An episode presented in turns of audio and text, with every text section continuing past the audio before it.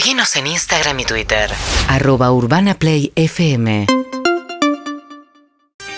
ayer se anunció un eh, conjunto de 60 productos que hay que implementar todavía para precios tipo precios cuidados, pues se va a llamar precios claros, para los chinos, los almacenes, que están en gran desventaja con los supermercados, ¿no? Y de esto nos viene hablando hace rato Alfredo Sainz, eh, que está con nosotros. Alfredo, ¿cómo andabas? Buen día. ¿Qué tal, María? ¿Cómo estás? Sí, lo que se anunció ayer, que formalmente en teoría o en principio se va a lanzar mañana, es una canasta especial para autoservicios chinos, que no es la primera vez que lo quiere intentar eh, el gobierno lanzar. Es muy difícil la aplicación, a diferencia de las canastas tradicionales que nosotros conocemos, precios cuidados, que, que opera básicamente los grandes seis cadenas de supermercados. En los chinos se intenta, se intentó la- bajo la gestión de Pablo Español y no, no, funcionó. Pero hay, hay como una idea, me parece que, eh, que, um, algo de prejuicio tiene la idea de que no puede haber precios cuidados, llámese como fueran los chinos, porque los chinos te cobran cualquier cosa, pero ellos preferirían poder ofrecer esos productos. Desde ya, no, no, no es un problema de- del canal, sino más de la industria y la relación que tiene la industria con el canal. ¿Qué queremos decir? Eh, es fácil sentarse, para que se cumpla, hay una tensión permanente entre proveedores y supermercados, entre el fabricante y el comerciante, digamos, los dos quien gana plata y le- quien le saca al otro. Cuando vos tenés a los 20, 30 grandes fabricantes que te producen, eh, que te representan el, los 70, 80% de las ventas. Una cosa es sentarse a negociar, mm, por decir un nombre, Molinos con Coto, que otra es que Claro. se siente la Serenísima con Autoservicio Chino, que tiene un poder muchísimo, la relación es muy dispar. Con lo cual es muy difícil que se apliquen este tipo de negociaciones, porque necesitan de dos componentes fuertes, digamos, uno que, que lo apriete al otro, digamos. Más los controles, que es mucho más, más fácil de ejercer, ¿no? En supermercados. Eh, la cuestión es que esto lo que está haciendo es que haya una brecha de precios cada vez más grande entre los supermercados y los, eh, y los chinos. Sí, vos estás viendo, el, el fenómeno para mí más grave es que está pasando que empieza a verse un goteo de cierre de supermercados chinos. Había pasado algo fuerte en la pandemia, bueno, algo obvio, sumado, viste, el- el- los chinos el origen de, de la pandemia, cierto miedo. ¿En serio? Eh, sí, Mira. esa idea de también, de una ellos te decían algo de xenofobia de entrada, te estoy hablando marzo, abril del 2020, cuando comenzaba, eh, que pasó, bueno, afectó a todo el comercio minorista en la Argentina, los, los los supermercados chinos podían seguir abiertos como comercio esencial, pero cerraron muchos, y ahora está pasando algo parecido, más que, igual más que cierre es un exilio, digamos, un éxodo hacia el interior. En Capital se le suman los, los alquileres que son muy altos, están buscando eh, posicionarse en, en el interior del país, no, no, no tanto salir de Argentina, pero sí cambiar la localización.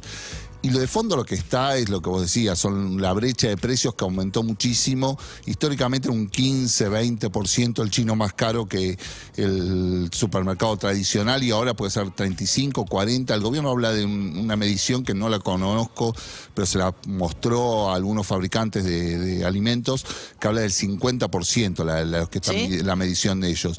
Depende de los productos, ¿no? También. El- Claro, eh, la última reserva que le queda al chino hoy por hoy ¿Son los vinos? son los vinos, sí. Son eso. más baratos que en el supermercado. Históricamente era muchísimo más barato, no sé si, bueno, vos sí con, con algo conocés de la categoría. Sí. Eh, Uno conoce a los No odones. sé qué, qué, qué decir oye. Con eso. no, no, no, que conoce de todos los rubros de consumo masivo. Uno de ellos más es el, el de las bodegas. Sí. Históricamente, por razones, por una combinación de razones, los chinos se posicionaban muy fuerte en alcohol. Una, una búsqueda desde el punto de vista más marketinera de, de posicionarse en esta categoría. Dos, un, el markup, el, el margen que le aplican los chinos al, al vino históricamente fue más, más bajo que el de los supermercados. No, no respetaban un poco las negociaciones. Las bodegas te dan como un precio sugerido para el canal eh, botella abierta y otro precio sugerido para el canal botella cerrada, para el supermercado. Te dicen, bueno, este vino lo quiero posicionar, es un Malbec, de, eh, lo quiero posicionar en 400 pesos. Los chinos no respetaban mucho eso, decían, mira, le, le- le aplicaban el mismo margen que a todos, un 25-30%, lo compro a 200, lo vendo a 270, 280 pesos. Pero además me imagino que es una estrategia de gancho, ¿no? Vas al chino a comprar vino y salís con algo más. Exacto, sí, digamos, Claro. uno sabe ya, si tenés alguna duda de dónde comprar un vino barato y con cierta variedad, hay varios supermercados chinos que se especializaron en eso, te, te vas al chino y también que tenés como un canal especial, que alguna vez lo hablamos, eso que es una especie de un revoleo, que es, le dicen revoleo la palabra, que es, eh, son distribuidoras que van comprando vinos a otros canales, es decir, a un restaurante, eh, a un Claro. boliche y que los comercializan en los supermercados chinos. Es un negocio muy particular que generó muchas polémicas en Argentina y que se beneficia a los chinos y es una la más la principal explicación de que vos ves encontrás un vino más barato en un chino que en un supermercado era, es esa.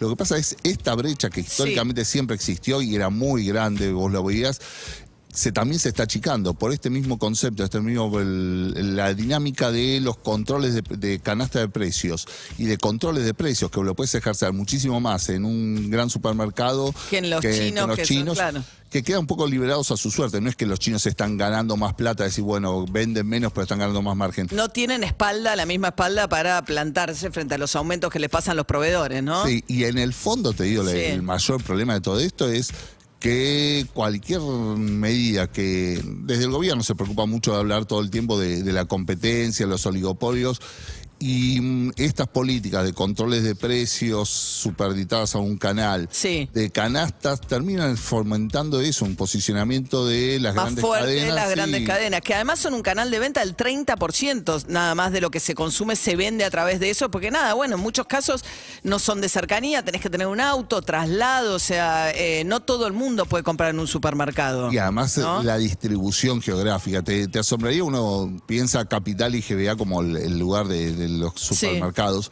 pero es muy diferencial según la zona. En los barrios más humildes, el- hay, Hay muy menos- pocos muy pocos supermercados. claro. Uno o dos en ciudades, en localidades de 50.000, 60.000 habitantes, encontrás uno, dos, tres bocas. No, no es algo tan No. difundido, especialmente las grandes bocas que son las que tienen mejores precios. Sí, claro, y con urbano los tenés más en la zona de la autopista, o sea, en lugares que no son Los tampoco muy accesibles caminando. Sí, para accesibles Bien. para clase media Con alta de la zona que, que pueden movilizarse Claro. con auto, que no, no es para todos. Bien, Alfredo Sainz. eh, UrbanaPlayFM.com